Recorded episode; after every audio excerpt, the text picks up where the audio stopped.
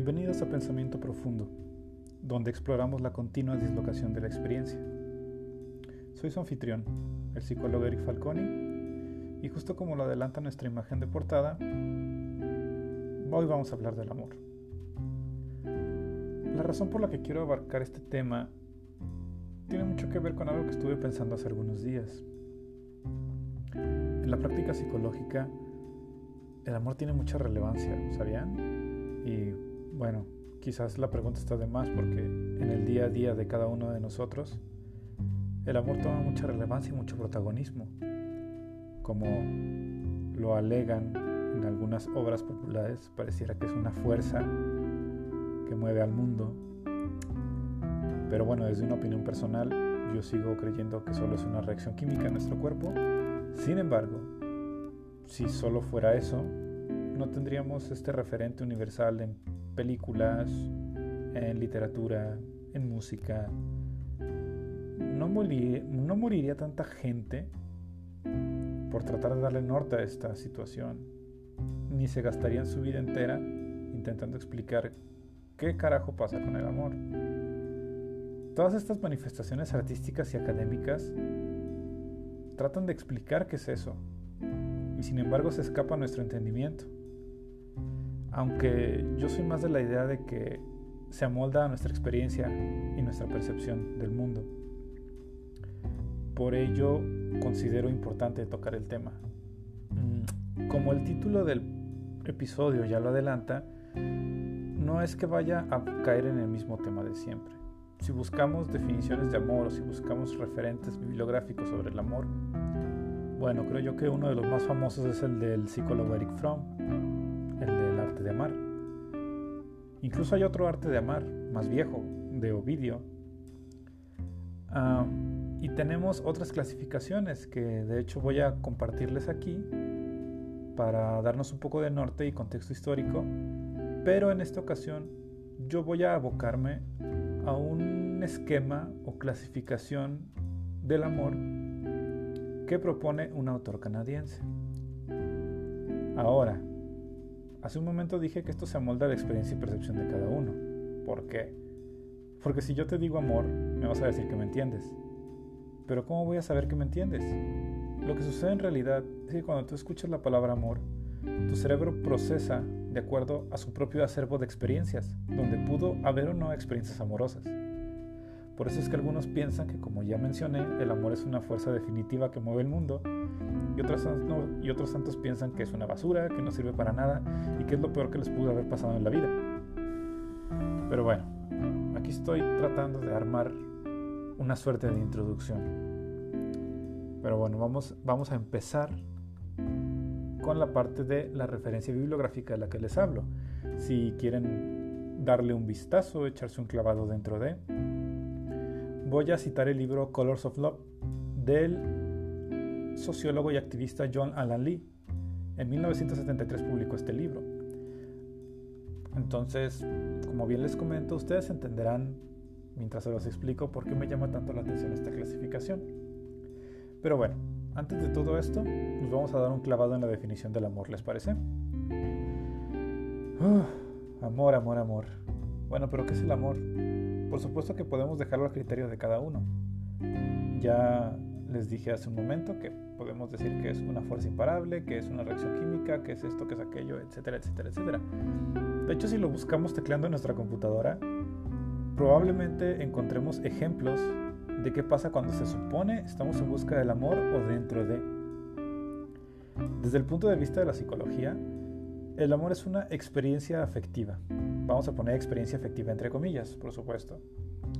Que involucra ciertas variables como necesidad de vincularnos, necesidad de intimidad, necesidad de sexualidad, etcétera, etcétera. Esta definición que les comento bebe de, un, de una teoría que ya propuso Robert Sternberg hace unos 40, 50 años. Sin embargo, todos los resultados de la web, o muchos de ellos, sí, creo que decir todos es exagerado, muchos de los resultados de la web caen en esto, que deja como muchas cosas en el aire. Y, por ejemplo, no nos dice si, si el amor es una emoción o un sentimiento. Lo que les puse al principio, donde les hablo de que es una experiencia afectiva, Es una definición muy ejecutiva para tratar de entender exactamente hacia dónde va esto. Pero bueno, volviendo a la pregunta que hice un momento. ¿El amor es una emoción o un sentimiento? A ver, antes de responder a esta pregunta, vamos a regresar a nuestros pasos y hay que preguntarnos ahora, ¿qué diferencia una emoción de un sentimiento? Ah, ya decía yo que no era tan fácil hablar de esto, ¿no? Pero hay que animarnos a hacerlo. Esa es la idea, intentarlo. En fin, desde el punto de vista científico, una emoción es una reacción química en el cerebro, como ya lo comenté hace rato. Se produce a manera de respuesta a un estímulo externo y trae como consecuencia una alteración en nuestro cuerpo. El sistema límbico es el que procesa las emociones y de acuerdo a nuestras experiencias es como vamos a reaccionar. Ahora entienden por qué, lo que les comentaba al principio, algunas personas creen que el amor es algo malo porque hablan desde su registro límbico.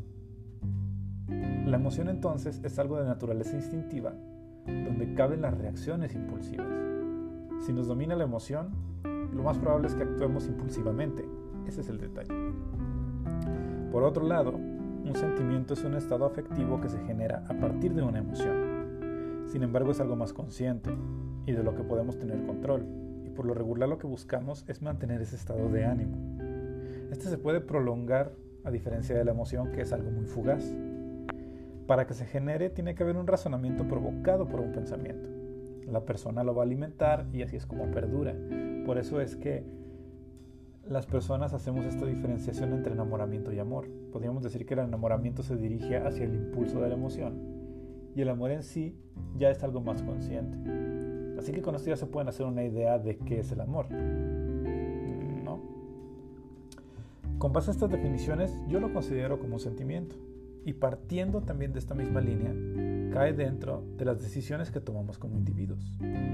Decidimos amar y volcamos nuestro afecto en una persona en particular.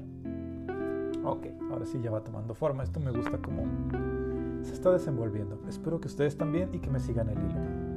En todo caso, cualquier comentario que me quieran hacer, saben que es bienvenido. Esto está abierto al debate y a la discusión y al intercambio de ideas. Lo que yo les comparto aquí no es dogma.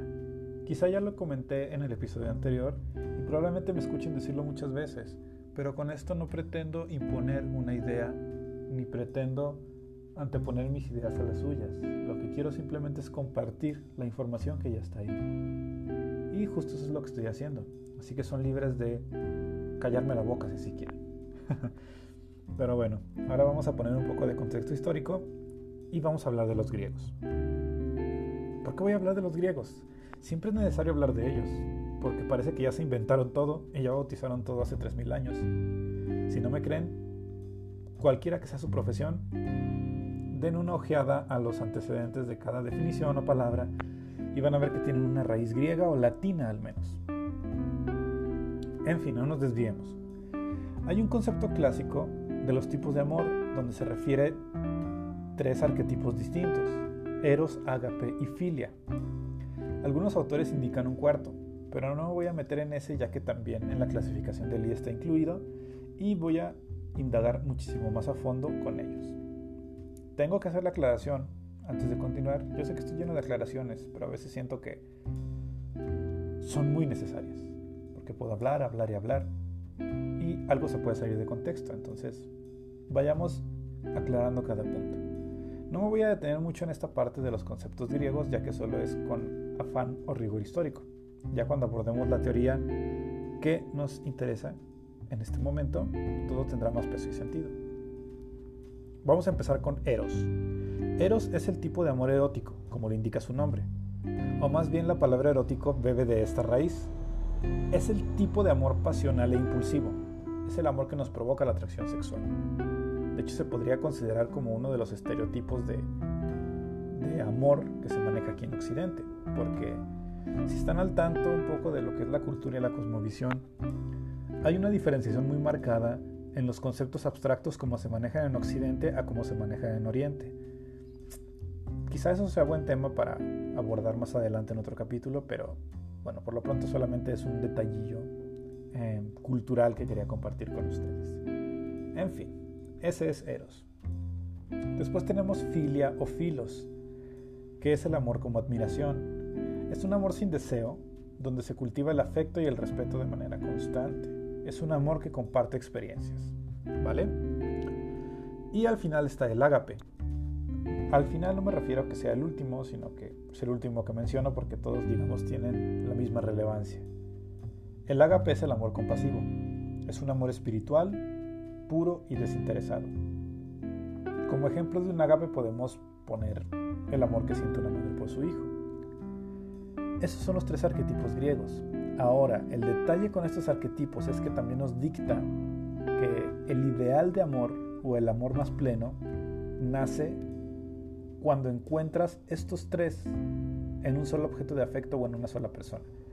O sea, que, con una persona puedes sentir eros, fila, filia y ágape al mismo tiempo. Y esto sería como el ideal de amor. Pero ¿qué creen?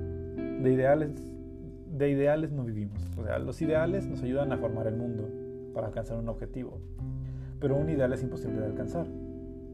Volviendo a la, a la filosofía y a la terminología griega, ¿no? Si hablamos de este ideal, pues nunca lo vamos a alcanzar, pero a ser que nos ayuda a estar avanzando. Ese es el primer antecedente. ¿Qué más tenemos por aquí? Pues tenemos la teoría amorosa de Robert Sternberg. Esta, si mi memoria no me falla, viene de los años 80, 70 más o menos. Es un poco más o menos en el contexto histórico que, que maneja John Lee. Y él postula lo siguiente. Hay tres elementos que componen una relación amorosa. Intimidad, pasión y compromiso.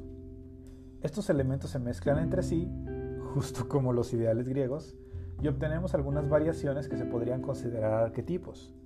De esta mezcla surge una pirámide que tengo aquí conmigo y que les voy a explicar brevemente. Es como la teoría del color, por ejemplo. Tenemos colores primarios, colores secundarios, colores terciarios.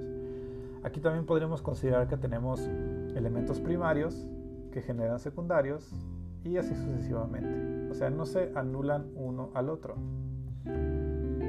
Pero vamos a visualizar el triángulo. Traten de imaginarlo en su cabeza o si quieren buscarlo, también lo pueden buscar en internet. Es el triángulo del amor de Stenberg. Tenemos un triángulo equilátero. Todos sus lados son iguales y en cada punta o esquina tenemos un elemento para formar el amor. Uno es la intimidad, otro es la pasión y otro es el compromiso. Se supone, según esta teoría, que si tenemos estos tres elementos en una relación, vamos a conseguir un amor consumado. Intimidad, pasión y compromiso, amor consumado. Sin embargo, puede haber otras variaciones con cada uno de estos elementos encontrados en par. Por ejemplo, si tenemos intimidad y pasión, sería un amor romántico. Si tenemos intimidad y compromiso, sería un amor sociable. Si tenemos pasión y compromiso, sería un amor fatuo. Y a mí se me ocurre ir un poco más allá en el sentido de, podemos hablar de si tenemos un arquetipo que se quede en medio del amor romántico y el amor sociable, por ejemplo, o entre el amor sociable y el amor fatuo, o entre el amor fatuo y el compromiso, o sea, pasión-compromiso contra solamente compromiso, podemos hacer un revoltijo impresionante con estas variables. Pero volvemos a lo mismo, volvemos a la parte de, de los griegos. Como los griegos, Stenberg dice que con estos tres elementos se consuma el amor. ¿Les gusta? Esto se los pongo, además de contexto, como algo que si no estaban familiarizados con ello, pues ahora lo conocen y pónganse a pensar si les gusta o no les gusta, les parece o no les parece. Todo está presto, todo está presto a interpretación porque nada es definitivo, absolutamente nada. Eso es lo bonito de la curiosidad, podemos estar indagando constantemente. ¿Sale? Bueno, esto es, esto es, lo que les quería poner de contexto porque, bueno, porque lo griego es lo griego y tiene muchísimos años y Stenberg también es Stenberg y él es un referente muy constante en las cuestiones amorosas. No voy a hablar de Eric Fromm, como les dije, no estoy tratando de buscar una definición o explicarles de manera desmenuzada y completamente elemental qué es el amor, porque ni siquiera yo lo sé. Lo que estoy haciendo simplemente es explorar esta parte que siento, no se ha hablado lo suficiente, supongo que habrá ya mil podcasts y mil videos que explican paso a paso y se meten de lleno en el libro de Eric Fromm, o se meten en el libro de Ovidio, o se meten en mil y un libros que hay afuera sobre el amor. Yo estoy hablando de uno en particular aquí también, entonces voy a tratar de irme por ese lado. Y espero que sea de su agrado esto que les estoy compartiendo. En fin, vamos a hablar de los colores del amor de John Alan Lee. Creo que el título está como muy bien establecido porque pues como ya les expliqué hace un rato a manera de analogía, pareciera que estamos hablando de un círculo cromático donde los colores primarios se mezclan, dan secundarios, se vuelven a mezclar, dan terciarios y así indefinidamente, o al menos hasta donde el espectro nos lo permita. El detalle es que el espectro de colores, bueno, sí tiene ciertas limitantes y el espectro de las emociones o de los sentimientos, digo que sean lo mismo, ya vimos que no es lo mismo, pero también puede que tenga ciertas limitantes o puede que no. Puede que mañana nos enteremos de un sentimiento nuevo que nunca habíamos sentido y tengamos que bautizarlo. Entonces, pues no es tanto así. Vamos a enfocarnos en esta parte. Lee clasifica el amor en tres tipos primarios y tres tipos secundarios. Esto significa que los secundarios se componen a su vez de los tres primeros. Pero vamos a echarles un vistazo, ¿les parece? Los primarios el primer arquetipo que maneja el autor es ludus, el amor como juego. ¿A qué le suena ludus? Les voy a dar un poco de contexto.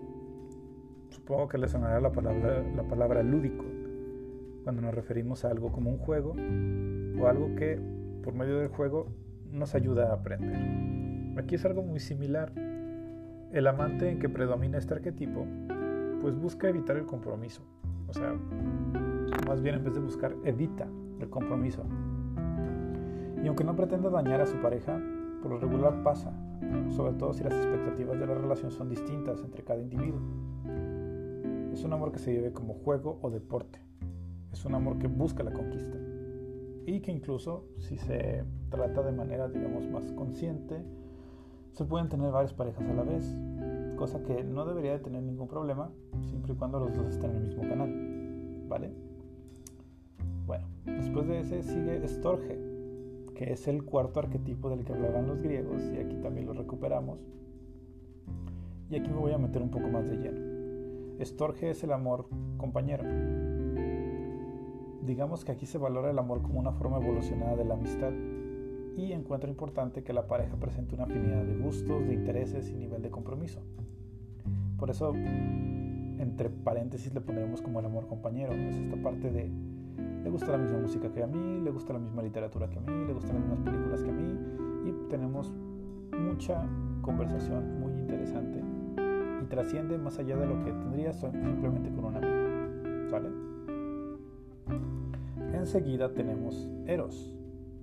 El amante en que predomina el arquetipo Eros siente el amor en la forma de pasión física y emocional es un amor basado en el goce estético.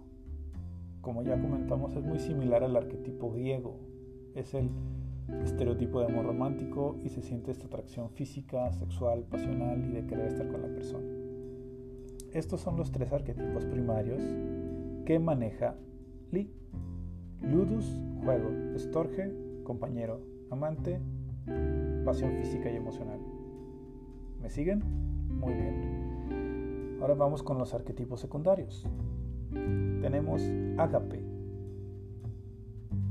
que como con los griegos, el amante en que predomina este arquetipo valora los intereses y emociones de la persona por encima de sus propios intereses. Es un amor espiritual, maternal o altruista. Es complicado, ¿saben? Porque si lo ponemos aislado, o sea, este arquetipo solo, sin ningún otra variación. Es como la persona amada se vuelve un faro de luz para mí y lo antepongo sobre mí. Y pues eso no es muy saludable. Sin embargo, aquí no vamos a hablar de qué es saludable y qué no. Simplemente estamos poniendo en el campo los diferentes tipos que tenemos a la mano. Agape es un arquetipo secundario según Lee. Entonces, al ser secundario, es un intermedio entre Eros y Estorge. Eros, amor erótico, Estorge, amor compañero. ¿Sale?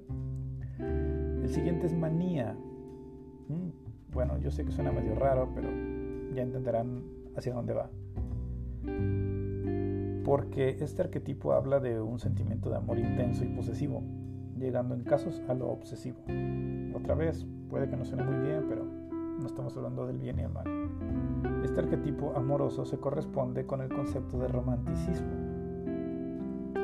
Y como tal, pues es explotado al máximo en la literatura y en la cultura popular. Es el primer amor que muestran los adolescentes por lo general. Un amor, digamos, como muy arrebatado, inconsciente, hasta salvaje quizás.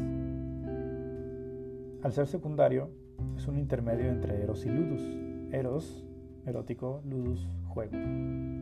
¿Va? ¿Me siguen? Perfecto. Después de eso tenemos Pragma. Pragma es el amor utilitario. ¿Por qué? Porque habla de que el amante o la pareja o las, las personas que están en una relación tienen claras sus expectativas y esperan de forma práctica que éstas se vean satisfechas. Es un amor conducido por la cabeza más que por el corazón en términos figurativos y es poco demostrativo. Al ser secundario, pues es un intermedio entre estorge, amor compañero y ludus, el amor como juego. Y yo sé, pueden decir eso no es amor. Pero si nos vamos a la definición práctica, si es esta cuestión de volcar el afecto o de tener esta utilidad en el afecto, bueno, también puede entrar dentro del juego. Pero díganme, ¿qué notan aquí? ¿Qué les gusta más? Por supuesto que todo esto que les presento está abierto a interpretaciones e investigaciones nuevas y, también puede ser hasta cierto punto subjetivo. Porque estoy seguro de que, de que del amor nunca vamos a dejar de hablar pero espero que esto les dé algo de norte. Vámonos con ejemplos más concretos. ¿Sale? ¿Qué pasa con los arquetipos? Pues estamos dentro de un círculo cromático que se mezcla constantemente. Esto significa que yo en una sola persona puedo encontrar una afinidad erótica, una afinidad en metas y que sea una persona con la que comparto muchos gustos e intereses. Eros, Estorge y pragma. Y eso no significa que le falte algo o le sobre algo al amor que siento hacia esa persona. Podríamos decir que es el amor que mejor me funciona o que me sirve como individuo para crecer. O podría ser también una persona con la que tengo una afinidad erótica, que siento una afinidad espiritual y que incluso puedo llegar a sentir el amor de forma intensa. Eros, ágape y manía. ¿Me siguen? Podemos hacer mil y un mezclas con estos arquetipos y ninguno de ellos se va a anular. Como les comentaba, ninguno de estos arquetipos son aislados y no significa que funcionen de forma individual. Pueden complementarse. Y para Lee no hay un ideal de amor, sino el que te funciona o te llena de acuerdo a quién eres. A que no imaginabas la utilidad en el amor.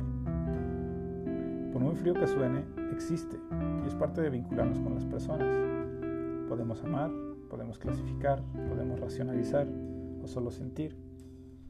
Pero creo que es importante poner esta definición o este concepto dentro de las relaciones humanas o de cómo nos relacionamos.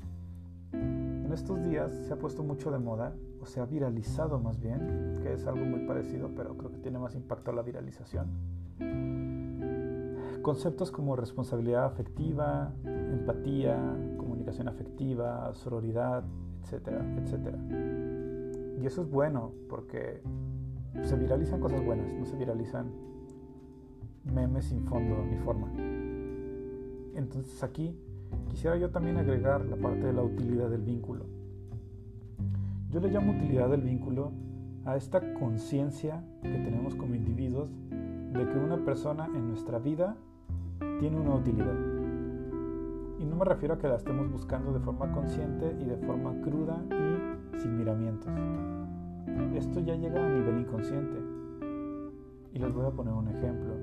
Es más, utilicen este ejemplo en su propia experiencia de vida. ¿Tu familia qué utilidad tiene? Por supuesto que la familia o el núcleo en el que te hayas criado es como el primer bastión de educación y moral con el que te vas a confrontar. De acuerdo a cómo te críes en tu núcleo familiar, son las habilidades que vas a generar para enfrentarte con el mundo real, con el mundo de allá afuera. Después, cuando asistes a la, a la educación básica, a la educación elemental, empiezas a convivir con otros compañeros y compañeras. Y es entonces cuando vas puliendo tus habilidades y creas amistades, sobre todo por este sentido de pertenencia y esta necesidad de contención. Y surge esta utilidad de no quiero estar solo, soy un ser sociable, necesito de los demás, o necesito pulir mis habilidades, necesito pertenecer a un grupo para no quedarme aislado. Pasa el tiempo y sigues relacionándote con más personas, que de hecho eso nunca se acaba. El socializar y relacionarte con las personas nunca se acaba. Entonces date cuenta que cada uno tiene una utilidad muy específica en tu vida y los estás utilizando. El detalle aquí es que ellos también te, utilizan a ti. Todas las personas que has involucrado en tu vida también encuentran una utilidad de tenerte a ti en la suya. Esto, eh, esto no, no nos anula a ninguno de nosotros. Al contrario, creo yo que cuando utilizamos la palabra utilizar en un sentido despectivo, se refiere a cuando encontramos una utilidad en alguien, le sacamos provecho al máximo, lo drenamos y después lo dejamos botado. Y vamos a lo que sigue. Es, ahí sí no hay nada de reciprocidad y siento yo que ese es como el vínculo insalubre o donde utilizamos a la gente como mala praxis. Pero en general todos nos estamos utilizando a todos constantemente. Todos tenemos una utilidad. Entonces no podemos simplemente decir, yo no uso a la gente, porque sería una mentira. Y aquí, el amor como una decisión tiene una utilidad. Estamos hablando aquí del amor romántico, pero por supuesto que el amor va más allá de eso. Puedes sentir amor por tu familia, por tus amigos, por tu pareja, por tus compañeros de trabajo o de escuela incluso. Pero se maneja de diferentes maneras o con diferentes intensidades. Así que tenemos que estar muy conscientes también de esta parte. ¿Qué pasa con todos estos arquetipos? Bueno, son como un extra al acervo colectivo que ya tenemos. Y quizá nos ayude a entender más bien, más qué es lo que sentimos. O puede que no. También existe la posibilidad de que no nos ayude de nada y nos quedemos en las mismas. ¿Y qué creen? Eso se vale. No te sientas tonto, ni anulado, ni excluido si no logras entender qué es lo que estás sintiendo. No serías el primero ni el último. Incluso se han liberado guerras y se ha matado gente por no entender qué es lo que están sintiendo. Así que si tienes un mal día porque no sabes qué está pasando por tu cabeza o por tu corazón en términos coloquiales, bueno, pues es normal. Al menos no estás desatando una guerra o tratando de tumbar un imperio por, por una confusión en tus pensamientos o en tus sentimientos. Vámonos a la parte final de este podcast, que se antoja un poco breve, pero espero que les esté gustando. Además de que no quisiera extenderme mucho ni irme por las ramas con cosas que no van aquí al caso. Como les comenté, mm, no intento cambiar la definición o los esquemas actuales que hay para definir al amor, ni trato de inventarme una definición nueva. Podría hacerlo, podría intentarlo, pero no es el objetivo del día de hoy. Al final del día, aquí en Pensamiento Profundo, como su nombre lo indica, buscamos profundizar, pero en la idea de cada uno, en la percepción de cada uno. La experiencia es la que nos forja como personas. Entonces, pónganse a pensar, cuéntenme, ¿qué experiencias amorosas han tenido? Al principio del episodio hablábamos del lenguaje, que si yo digo vaso con agua, si yo digo silla o digo automóvil, es algo muy concreto y van a saber de qué hablo. Sí, puede que ustedes se imaginen un vaso rojo con agua de sabor o que se imaginen un vaso de cristal con agua natural o que incluso se imaginen un tarro con algún tipo de líquido sin clasificar, así como se pueden imaginar un vehículo, pero al final estamos cayendo en la misma idea concreta de un objeto o de algo que es tangible. No es así con las emociones ni los sentimientos. Aquí es donde entra el acervo límbico. Me gusta el concepto, ¿saben? Creo que lo voy a utilizar más, este, más seguido y a partir de ahora. Nuestro acervo límbico reacciona cuando yo les digo amor. Piensen en sus experiencias amorosas. Han sido buenas, han sido malas. También creo que la cultura popular, la música, las películas nos ponen ejemplos de esto. Hay algunas películas que nos intentan vender la idea de que el amor es combustible y todo se puede hacer con amor. Hay otros que no lo ven así y que incluso le dan una connotación negativa, digamos que son los casos más radicales o extremos. Y hay otros tantos que simplemente lo ven con indiferencia o lo ven como, ya les comentaba yo, como una simple y llana reacción química. Pero yo no lo veo como una simple y llana reacción química, ¿saben? O sea, sí, lo considero tal, pero no por eso me voy a detener a amar o dejar de amar. No se trata de eso. El entendimiento busca esta claridad o tranquilidad.